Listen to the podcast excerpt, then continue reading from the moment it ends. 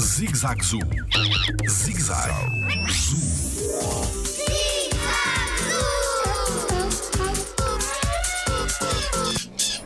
É fácil fazer com que os animais tenham crias no jardim zoológico.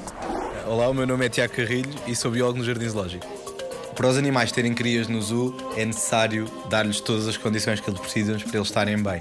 Ou seja, o primeiro passo para nós garantirmos a continuidade da espécie e a reprodução é colocar dentro da instalação ah, elementos que permitam aos animais desenvolver os seus, os seus instintos naturais, os seus comportamentos, para mais tarde se poderem reproduzir. Para além disso, é preciso ter os animais estudados para saber quais é que são as alturas de reprodução, porque há animais que precisam na altura de reprodução de, por exemplo, ter mais alimento, ah, há outros que precisam, que estão separados e precisam de estar juntos na altura da reprodução, como por exemplo os tigres, que são solitários, estão separados e só quando as fêmeas estão preparadas para a reprodução é que nós juntamos o macho e a fêmea. E para isto é preciso todo um estudo do animal, uma preparação da instalação e um conhecimento por parte dos tratadores para conseguir gerir toda esta questão e no futuro termos aquilo que está associado ao bem-estar, que é a reprodução. Portanto, ou seja, normalmente os animais, quando estão bem, é quando eles mais se reproduzem.